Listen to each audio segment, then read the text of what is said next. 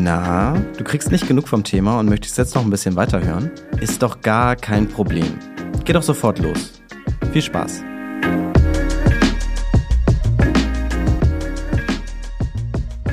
Ja, ich freue mich sehr, dass du vor mir sitzt, Sven. Aber Bevor wir direkt ins Thema einsteigen, kannst du dich einmal kurz selbst vorstellen. Ich glaube, das ist immer am besten, dass ich keinen Quatsch erzähle hier. Also einmal kurz selbst vorstellen. Wer bist du und was machst du denn eigentlich so? Also sehr nett von dir, dass ich den Quatsch selber erzählen darf. genau. Also mein Name ist Sven Lindberg und ich bin Professor für Psychologie an der Universität in Paderborn und bin dort gleichzeitig auch Botschafter des Startup-Zentrums der Garage 33 und des Startup Campus OWL. OWL hat sich bei mir mittlerweile eingebürgert, dass ich weiß, was es heißt, aber vielleicht die einen oder anderen nicht. Also es steht für Ostwestfalen-Lippe. Das ist das schöne Ostwestfalen. Und dort bin ich als Gründungsbotschafter tätig, weil ich tatsächlich auch ein eigenes Startup habe. Also ich habe selber gegründet und bin jetzt mit Fanciety auch unterwegs. Das ist eine Engagement-Plattform für Mitarbeiter und, und, und Kunden. Und dort steht das Thema Sport und die Leidenschaft für Sport im Vordergrund. Genau. Und ich glaube, das ist so ein bisschen der Rahmen, dass man mich vielleicht einordnen kann, okay, der Psychologe, der gleichzeitig mit den Startups zu tun hat.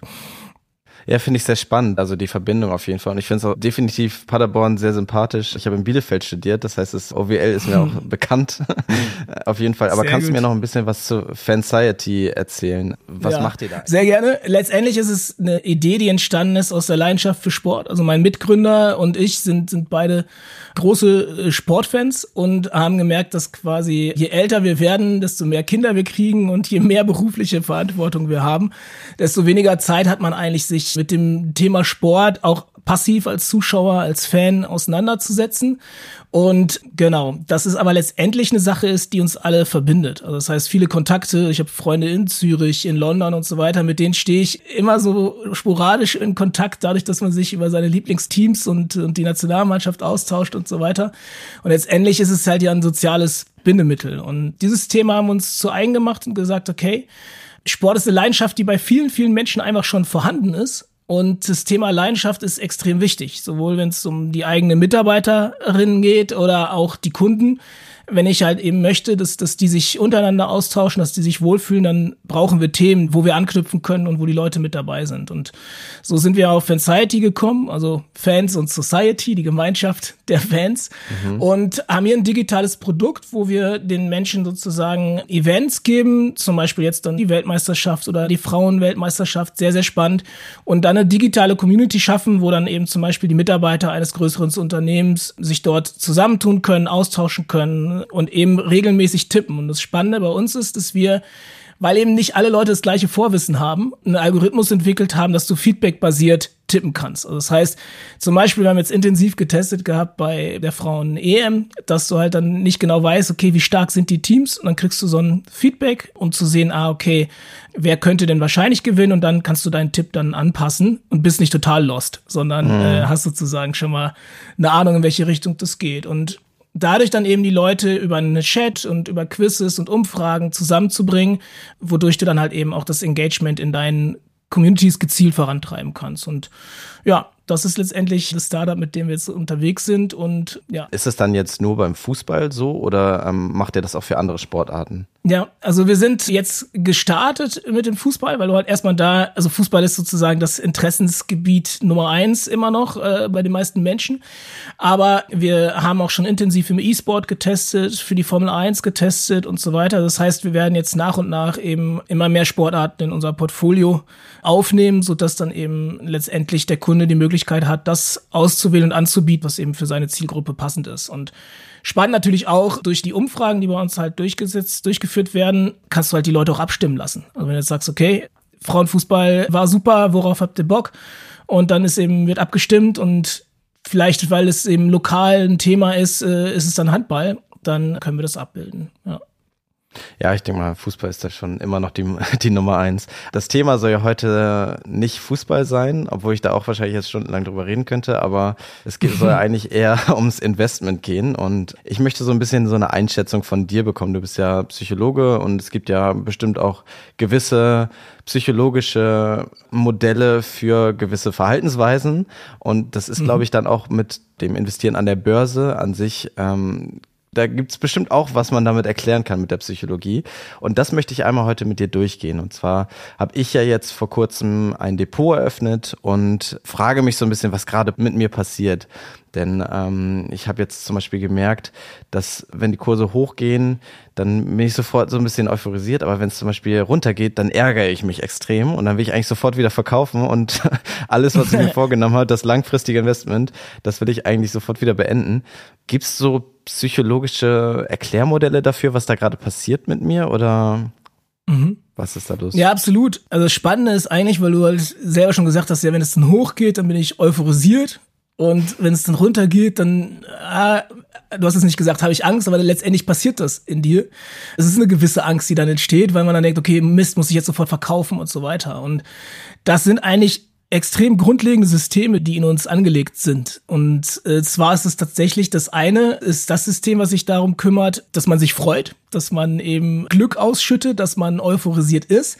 Weil wenn wir diese Sache nicht hätten, dann würden wir halt auch in der Höhle liegen bleiben und uns nicht weiterentwickeln, sondern wenn wir uns freuen und Belohnung bekommen, dann ist es letztendlich ein Riesenmotivator, weiterzumachen. Also als Höhenmensch zum Beispiel weiter auf die Jagd zu gehen, neue Sträucher zu finden, wo ich Beeren sammeln kann und so weiter und so fort. Das funktioniert deswegen, weil wir eben ein System haben, was äh, sich super um uns kümmert. Also das heißt, beide jetzt zurück zu deinem Beispiel zu kommen, du hast angefangen zu traden und innerhalb kürzester Zeit werden auf einmal aus deinen 50 Euro 150, dann schießt erstmal einen riesen Cocktail von Hormonen bei dir raus. Also das heißt, das, was sofort aktiv ist, ist immer das Dopamin. Und Dopamin, witzigerweise, funktioniert auch schon bei Vorfreude. Also das heißt, wenn du dir jetzt überlegst, aus meinen 50 Euro könnten 100 werden, dann fängt dein Gehirn schon an zu sagen, hey, das klingt cool, ich gebe dir schon mal ein bisschen Freudehormon, nämlich das Dopamin. Und das motiviert dich erstmal auch weiterzumachen. Und wenn du dann die reale Erfahrung hast, die Kurve geht hoch und es fängt an, sich zu verdoppeln, dann freust du dich richtig, dann fängt sich aber auch an, sozusagen sowas wie Zufriedenheit und Glück auszuschütten. Und dann kommt das Serotonin dazu. Das heißt, äh, ein anderes Hormon, was so ein bisschen in die Richtung geht, ah, okay, wenn eine Sache anhält, äh, meine Stimmung gut ist, jetzt werde ich ein bisschen entspannter und dann reguliert sich das, dann geht's dir richtig gut. Mhm. Und dann kommt der Absturz und dann kommt das andere System. Und dieses System ist noch viel älter und viel stärker in uns verankert und das ist letztendlich unser Angstsystem. Also nennt man mhm. auch das limbische System. Und das Gemeine an dem System ist, das funktioniert vollautomatisch. Das ist gut so, weil das heißt, wenn ein Tiger kommt, dann reagierst du, ohne dass du groß drüber nachdenkst, oh, da kommt ein Tiger, sondern dann ballern halt deine Hormone los, Adrenalin ist da und so weiter und du reagierst und rennst idealerweise weg oder wehrst dich oder sonst was. Und dieses System geht halt los, wenn du auf einmal deine grüne Kurve rot wird und abstürzt, dann hast du sowas wie Angst. Und dann, dann reagierst du, du hast Stress, also Cortisol wird ausgeschüttet, das ist das Stresshormon. Und du hast eine körperliche Reaktion, also das heißt äh, Herzklopfen, Schweiß, also letztendlich bist du eigentlich ready to fight or flight, also kämpfen oder wegzulaufen. Und mhm. das fühlt sich erstmal nicht so geil an. Und das heißt, diese beiden Systeme, die spielen eine Riesenrolle, wenn es eben ums Investieren geht. Also einmal dieses Glückssystem, und einmal dieses sehr uralte Angstsystem, die beide extrem Hormone ausschütten, die uns beeinflussen. Und genau, also das ist sozusagen erstmal die Grundlage, wenn du auf deinen Trade-Monitor oder dein Handy guckst. auf der einen Seite die große Glückshormonwelle, auf der anderen Seite dein Angstsystem, was dir sagt, ey Junge, hier passiert gerade was, mach was. Ja, aber bei mir kommt, vielleicht bin ich da auch sehr speziell, das kann auch so sein, aber bei mir kommt auch ein bisschen der soziale Vergleich mit dazu. Also wenn ich dann sehe, okay, mhm. die Kurve geht runter, dann denke ich so, ja scheiße, dann bin ich ja der Doofe. Also die anderen machen wahrscheinlich gerade Gewinn und schlürfen Champagner auf Bali oder so. Und ich ja. bin derjenige, der hier hier die falsche Entscheidung getroffen hat mit meinem Investment. Mhm. Ist das normal oder bin ich da ein bisschen, bisschen, ein bisschen verrückt? nee, das, äh, das ist, äh, das weiß ich nicht, äh, wie verrückt du da bist, aber es ist tatsächlich extrem normal. Aber im Bereich des Investments haben wir so viele Effekte, die darauf wirken noch. Also erstmal grundsätzlich vielleicht nochmal ganz wichtig zu wissen ist, dass wir Menschen alle bestimmte Grundbedürfnisse haben. Und wir wollen, dass die erfüllt sind. Und äh, wenn man es runterbricht, dann ist es so, dass wir einmal, wir wollen kompetent sein. Also das heißt, wir wollen halt als kompetent wahrgenommen werden. Das heißt bei dir auch, du willst, wenn du jetzt anfängst, ein kompetenter Trader sein und nicht, nicht mhm. der Louis, der sein Geld verzockt.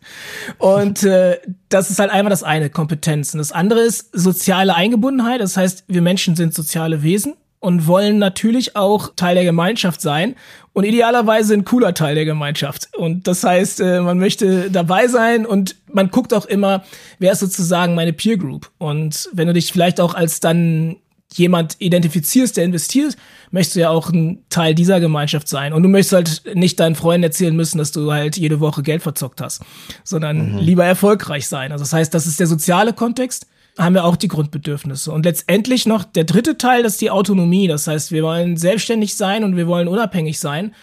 Und äh, wenn du in Geld investierst, strebst du ja an, unabhängig zu sein. Das ist ja auch eine Idee, sozusagen, bewusst oder unbewusst auf diese Grundbedürfnisse einzuzahlen. Das ist so eine Melange, die halt dann eine große Rolle spielt, wenn du ins Investments einsteigst, weil du halt eben einfach diese Grundbedürfnisse hast aus verschiedenen Perspektiven, die du eben bedienen möchtest. Und jetzt kommen wir so ein bisschen in die heutige Zeit. Früher war es halt eben so, ich habe ja gar nicht so den Zugang gehabt, was die anderen gemacht haben. Und man hat auch nicht so viel über Geld gesprochen. Und das dreht sich gerade extrem. Also das heißt, wenn ich jetzt irgendwie Trading, Investment oder sonst was eingebe, gerade bei Insta oder TikTok, siehst du ohne Ende Videos. Und da siehst du ja die Leute, die im Bali am Strand rumhängen und tralala mhm. und sagen, hey, ich bin zwar erst 22, aber ich lebe von meinen fünf passiven Einkommen und tralala. Und das heißt, du kannst dir den ganzen Kram in einer Tour angucken. Und möglicherweise, wenn du dann anfängst, dich zu vergleichen, dann denkst du, ja, wieso machen die alles richtig und ich alles falsch? Mhm. Aber dass das teilweise alles immer nur eine halbe Wahrheit oder sogar eine falsche Wahrheit ist, kommt in dem Moment nicht zu tragen, weil da dann dein Angstsystem wieder sagt, Junge, was ist denn mit dir los? Ja. ja. Das ist ja auch ein bisschen der toxische Instagram-Effekt, oder? Also das ist diese, erstmal mhm. diese Instant Gratification, die wir haben und dann ja auch noch dieser Vergleich weil ja sind ja ständig irgendwelche Leute, die das perfekte Leben führen und dann gucke ich mich an und denke mir, warum bist du denn noch im Pyjama? äh, hängst du denn noch auf der Couch rum und isst Chips oder sowas? Also mhm. Das, nee, ja, das spielt eine enorme Rolle. Früher, also ich hatte früher quasi nicht die Möglichkeit, zum Glück, mich in der Richtung intensiv zu vergleichen, sondern dann konnte ich mir halt irgendwie den Sparkassenberater angucken und den Volksbankberater. Und äh, das war's. Und äh, ich habe dann den Schluss gezogen, so eine Krawatte werde ich nie tragen, aber äh, das war's so. Heute gehe ich halt ins Internet und sehe halt einfach alles so. Und dann ist es so, der Algorithmus, wenn du halt dir einen Typen anguckst, der im Bali rumhängt, dann schlägt er dir noch mehr davon vor. Jetzt fängt er nicht automatisch an zu zeigen, zeig mir Leute, die ihr Geld verloren haben, sondern der zeigt dir Leute, die erfolgreich sind. Das ist einmal das Gemeine im Algorithmus. Du kriegst mehr von dem, was du dir angeguckt hast. Und dadurch entsteht eigentlich so ein sogenannter Confirmation Bias. Also das heißt, du kriegst Informationen, die das bestätigen, was du eh schon gedacht oder gesehen hast. Und das führt halt dann eben auf der Seite, wenn da eine Diskrepanz ist zwischen dem, was du dir anguckst und was du selber fühlst, dann hast du eine sogenannte Dissoziation. Also das heißt, die beiden Sachen passen nicht zusammen. Du, mhm. du guckst zum Beispiel dann dir lauter erfolgreiche Internetinvestoren an und bei dir läuft es gerade vielleicht nicht so gut. Dann wird die Diskrepanz groß und das führt halt letztendlich dazu, dass bei dir schlechte Emotionen aufkommen. Und das ist letztendlich das Toxische, was wir ja in vielen Bereichen haben. Also dieses überperfekte Leute sehen und selber denkt man so, okay, ich bin zwar ein bisschen trainiert, aber ich habe hier eine Delle und da dies und das. Das sind die, die Effekte sind da in den verschiedenen Bereichen eigentlich die gleichen. Kurze Pause, dann geht's weiter. Hey, frohes Neues! Na, schon Vorsätze fürs neue Jahr überlegt? Die Mitgliedschaft im Gym ist bereits abgeschlossen und diesmal willst du es aber wirklich durchziehen und 20 Kilo Muskelmasse für den Stirnacken oder Bubble Butt aufbauen? Respekt. Klingt aber ziemlich anstrengend. Du hast viele Vorsätze fürs neue Jahr. Fang mit was Leichtem an und investier mit Scalable Capital in deine Zukunft. Das Beste daran, bis zum 31.01. bietet Scalable allen Neu-, aber auch Bestandskunden, die ihr Konto upgraden wollen, einen Bonus von bis zu 50 Euro. Die Aktion gilt für den Free, Prime, aber auch den Prime Plus Broker. Wer dazu noch einen Freund wirbt, da stockt Scalable kurzfristig den Bonus von 25 auf 50 Euro auf. Also, Macht 2024 zu eurem finanziellen Erfolgsjahr mit Scalable Capital. Nimm dir jetzt mal eine kurze Pause, schau mal bei scalable.capital vorbei. Das ist scalable mit C, .capital mit C. Oder noch besser, klick auf den Link in den Show Notes und erfahr alles über diese Top-Kondition. Und dann geht's auch schon weiter mit dem Podcast. Viel Spaß! Ja, aber ich meine, bei mir ist es dann leider so, dass wenn es dann halt hochgeht, also wenn man dann mal sieht, okay, man hat jetzt mal heute 10 Euro plus gemacht oder sowas, dann will man eigentlich noch mehr mhm. davon. Dann denkt man sich so, ja, jeden Tag 10 Euro oder sowas, dann, ich habe ja gar nicht so viel gemacht, wenn man passiv investiert zum Beispiel, ich habe gar nicht so viel gemacht, dann fängt man schon an zu fantasieren, irgendwann kann man sich irgendwelche Träume erfüllen oder sowas. Aber die Frage für mich ist eigentlich so ein bisschen, was fasziniert uns eigentlich so sehr am Geld? Also warum kriegen wir denn nicht genug davon? Vor allem, wenn wir uns jetzt mal so mhm. TikTok und so und äh, Instagram haben wir ja gerade drüber gesprochen. Das verstärkt das ja, denke ich mal, auch noch mal ein bisschen, oder? Ja, absolut. Aber das liegt einfach daran, welchen Wert Geld mittlerweile halt hat.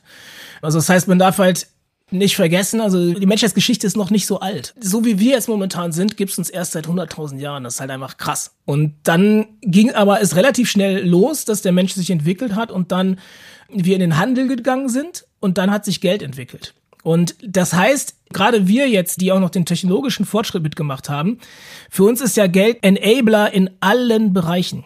Also das heißt, du weißt, wenn du Geld hast, dann hast du erstmal die Möglichkeit, dir ein Dach über den Kopf zu leisten. Du hast Zugang zu Nahrung, Zugang zu Mobilität und so weiter und so fort. Und wenn du halt jetzt, so wie viele jetzt auch deiner Generation, in eher sicheren Verhältnissen aufgewachsen ist, dann merkt man halt schnell, okay, mit Geld kann man ja noch viel mehr machen. Das heißt, ich kann reisen, ich kann äh, mir Erlebnisse kaufen. Das heißt, Geld spielt, und da sind wir wieder bei diesen drei Grundbedürfnissen, für all unsere Grundbedürfnisse eine wahnsinnige Rolle. Und das heißt, momentan ist ja auch, wenn du auf sozialen Medien rumhängst, wird dir immer gesagt, so ja Mensch, wenn du genügend Geld hast, dann bist du unabhängig. Finanziell unabhängig ist ja so eine Sache, die ja rumgeistert.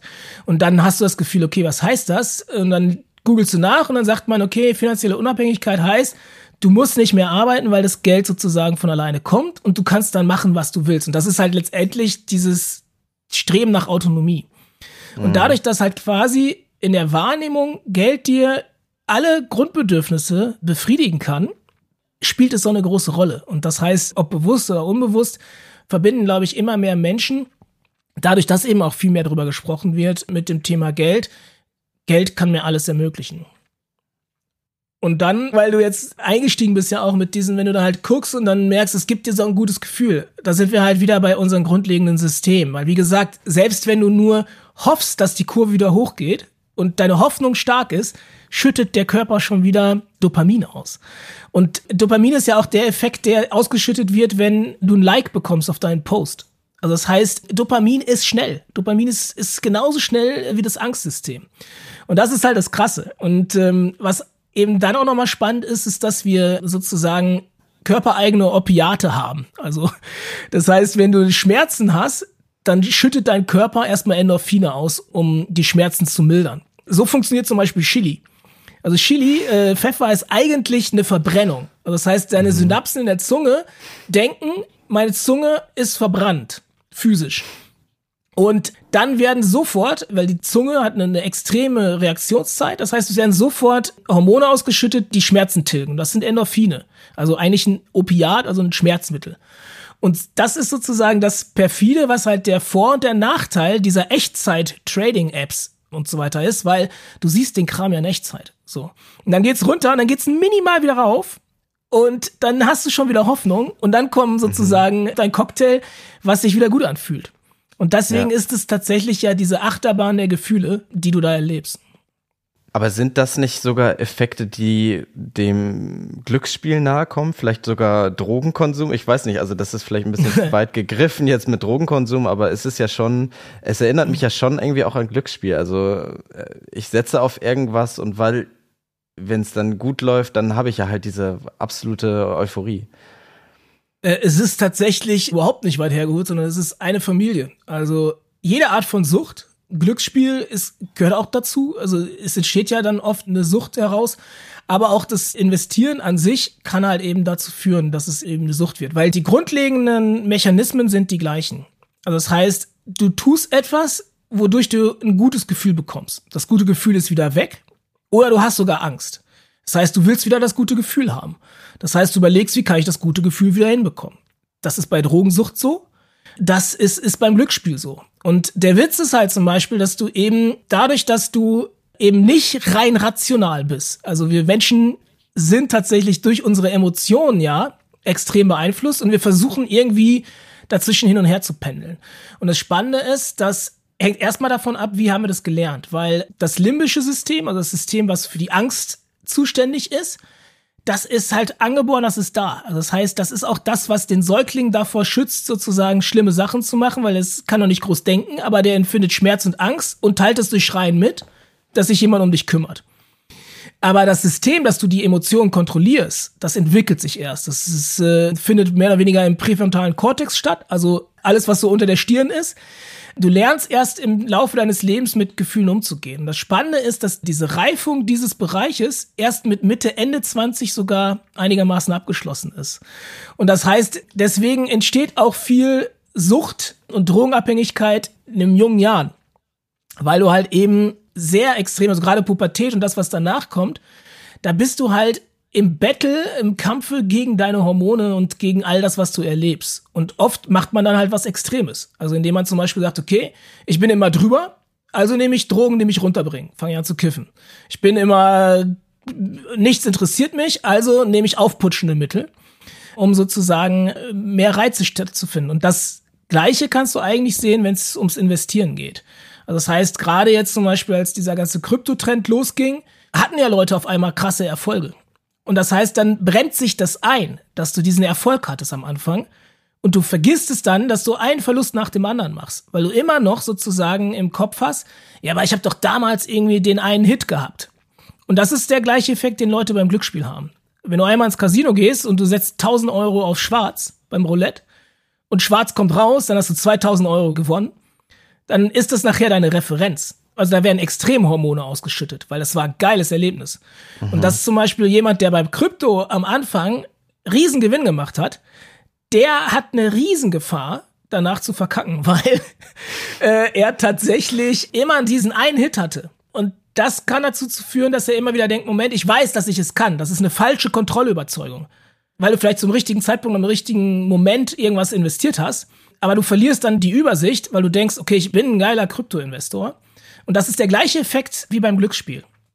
Also, ne, es gibt nichts Schlimmeres als jemand, der nicht gut pokern kann, der aus Versehen einen Royal Flush bekommt.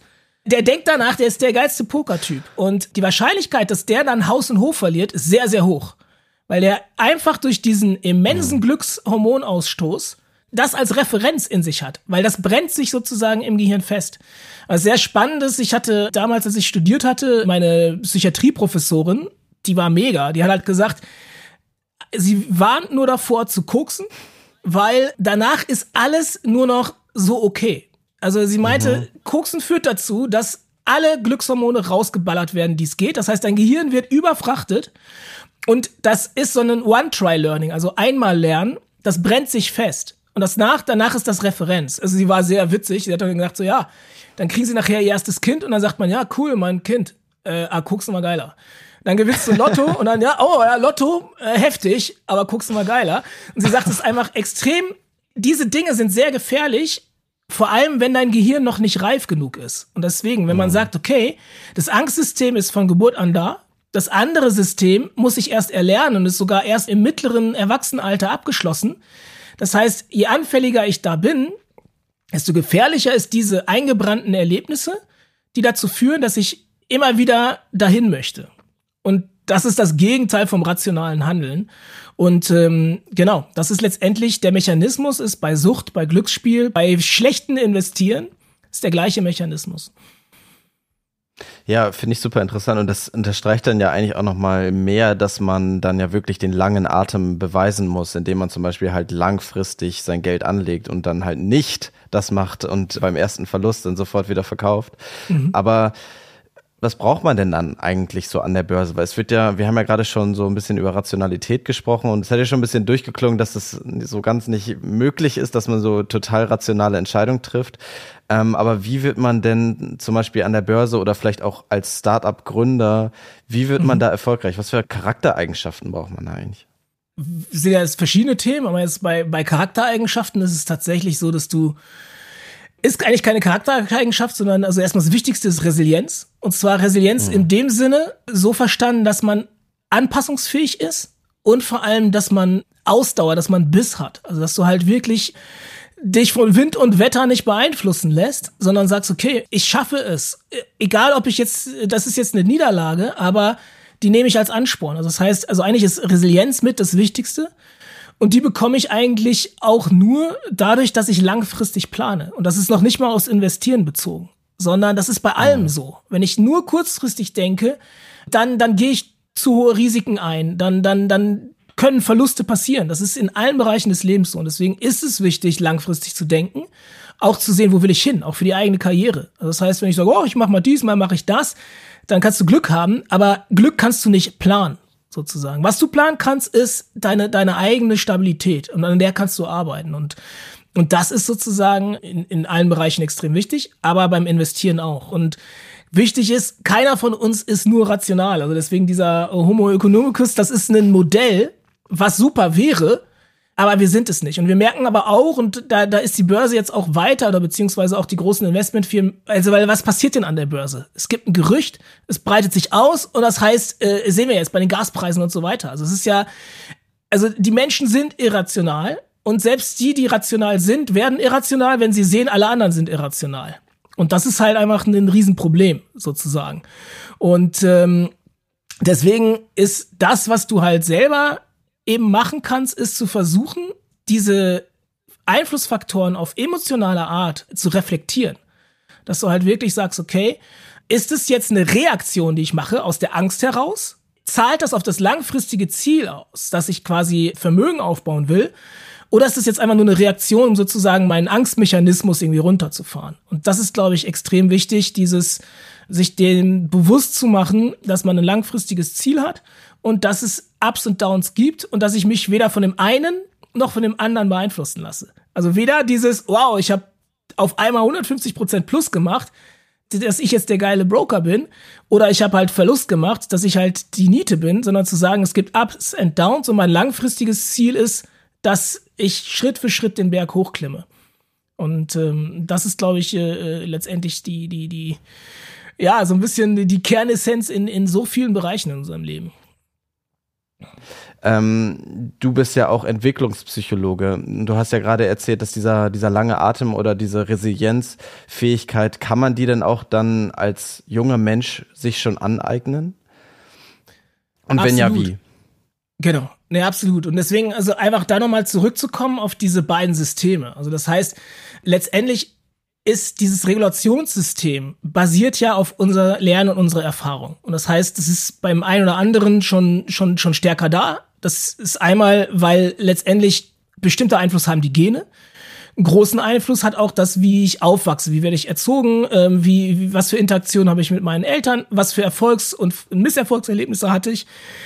Und das heißt, je stärker ich halt schon gelernt habe, mich selber zu regulieren, desto mehr ist es sozusagen ausgeprägt. Aber das heißt, das ist eine Geschichte, die ich zu jeder Zeit lernen kann. Und auch dieses, was ich schon gesagt habe, dass halt dieser Bereich im Gehirn erst spät ausgeprägt ist, heißt nie, dass ich dann, wenn es halt äh, Mitte, Ende 20 ausgeprägt ist, dass man dann fertig ist. Das Tolle ist, dass wir wissen, dass das Gehirn plastisch ist. Also das heißt, ich habe das Leben lang Zeit, Dinge zu verändern. Es wird teilweise nur schwerer, weil Lernen funktioniert so, dass halt bestimmte durch Wiederholung sich Bahnen bilden. Und wenn ich dann was verändern will, dann müssen diese teilweise erst wieder aufgebrochen werden und neue Bahnen müssen gelegt werden. Und deswegen ist ähm, sozusagen dieses Thema, das zu lernen, halt, ist immer mit Anstrengung verbunden. Entweder mhm. komplett gehe ich da alleine durch oder ich hole mir Hilfe durch, durch Therapeuten, durch Coaches. Aber die Möglichkeit ist letztendlich erstmal sich diese, und das ist immer wissen, wissensbasiert, sich diese Phänomene bewusst zu machen. Alleine, wenn ich schon weiß, dass mein Körper ein Angstsystem hat und ich dann eben mich nicht einfach wahllos davon beeinflussen lasse. Weil die nächste Sache ist, viele Leute leiden unter Panikattacken, was daran liegt, dass sie sozusagen übersensibel auf ihr eigenes Angstsystem reagieren. Und es dann dann irgendwann dazu kommt, dass der Körper kollabiert. Dann, dann, dann gibt's Herzrasen, dann fängt man an, Schnappatmung zu haben. Und das heißt, auch das kann ich erlernen, das passiert in der Verhaltenstherapie zum Beispiel. Mhm. Und diese Resilienz zu lernen und auch diesen, diesen langen Atmen und so weiter hat eigentlich immer damit zu tun, zu schauen, wie kann ich mich selber regulieren, meine Emotionen und wie kann ich sozusagen das Wissen nutzen, um sozusagen nicht kurzfristig Blödsinn zu machen. Sprich, nicht alles auf eine Karte setzen beim Investieren oder alles verkaufen, weil ich denke, äh, sonst verliere ich noch mehr und so weiter und so fort. Und das kann ich tatsächlich in diesen Schritten lernen, indem ich mir die Dinge bewusst mache und mir dann auch Regeln auferlehne. Also zum Beispiel arbeitet man ganz viel mit solchen Wenn-Dann-Regeln. Also zum Beispiel, wenn es einen Einbruch gibt beim Kurs, dann informiere ich mich erstmal, bevor ich verkaufe und so weiter. Und das sind eben alles Schritte, in dem ich Einfluss haben kann, mich besser zu regulieren. Und das funktioniert zum Glück das Leben lang. Ja, super. Also ich glaube, das hast du ja auch schon selbst gesagt, also dass das halt in jedem Lebensbereich eigentlich ja eine große Hilfe ist, wenn man diese Anpassungsfähigkeit beziehungsweise Resilienz dann letztendlich hat ich denke mal, das wird auch dann der Schlüssel sein dazu, zu einem langfristigen Investment und dann vielleicht auch zu einem erfolgreichen Investment sein. Ähm, deswegen danke ich dir auf jeden Fall für deine Einschätzung und deine Expertise heute. Das hat mir wirklich äh, sehr geholfen und ich hoffe auch, dass mir das und vielleicht auch allen ZuhörerInnen beim Investieren helfen wird. Jetzt noch zum Abschluss würde ich gerne noch mal wissen, wenn man ähm, auch ein bisschen mehr von dir hören will, vielleicht auch von deinen Projekten, wo kann man das denn eigentlich machen? Kann man, kann man dir da irgendwo folgen oder ähm, hast du irgendwo eine Plattform, wo du ein paar mehr Informationen rausgibst? Mhm. Genau, also Generell, ich habe äh, jetzt mittlerweile eine Webseite mit meinem Namen. Das heißt, äh, da versuche ich so ein bisschen die verschiedenen Kanäle zu bündeln, weil ich eben zwischen den Welten unterwegs bin. Und das heißt, eher so im Startup-Bereich findet man mich auf jeden Fall bei LinkedIn. Und in der Wissenschaftswelt bei ResearchGate und Google Scholar. Und beides habe ich eben auf meiner Website gebündelt, um sozusagen da den Zugriff auch für die zu geben, die bei den genannten Plattformen nicht unterwegs sind. Genau. Da freue ich mich natürlich immer gerne auch auf Zuschriften, Kontaktanfragen. Ähm, ja, da keine falsche Schüchternheit. ja. Ja, super. Du hast auch erzählt, dass du deine Vorlesung aufnimmst. Ich finde sowas immer sehr interessant, weil ich jetzt auch aus dem Studium raus bin. Ich höre mir das immer gerne an. Also kann ich auch noch mal sagen, wenn du, wenn du das mal hochlässt oder so, würde ich mich auch sehr interessant finden, da mal reinzuhören in deine Vorlesung. Ja, ja, sehr cool. Ähm, ist tatsächlich auch mal eine Überlegung zu gucken, ob man den einen oder anderen Schnipsel mal verwendet. Genau, aber auch da sehe ich mich noch als lernenden Anfänger äh, in dem Bereich. Aber ich kann es nur jedem empfehlen, mal irgendwie sich da aufzunehmen, weil ja, es ist erstmal eine Überwindung, sich das anzuhören, hilft aber dann doch wieder beim Reflektieren und da sind wir auch wieder bei der Resilienz. Also insofern ein bisschen nehme ich die Sachen ja auch ernst, die ich erzähle und die ich im, in, in meinem Studium und meinem Forscherleben äh, erfahren habe. Ja. Ja, also ich würde mich sehr freuen, auf jeden Fall. Und äh, ich danke, danke dir heute für deine Zeit, dass du dir äh, das genommen hast hier heute und dass wir miteinander sprechen konnten. Vielen Dank. Ja, sehr, sehr gerne. Hat mir Spaß gemacht und ich wünsche dir noch sehr viel Erfolg für dein Projekt. Dankeschön.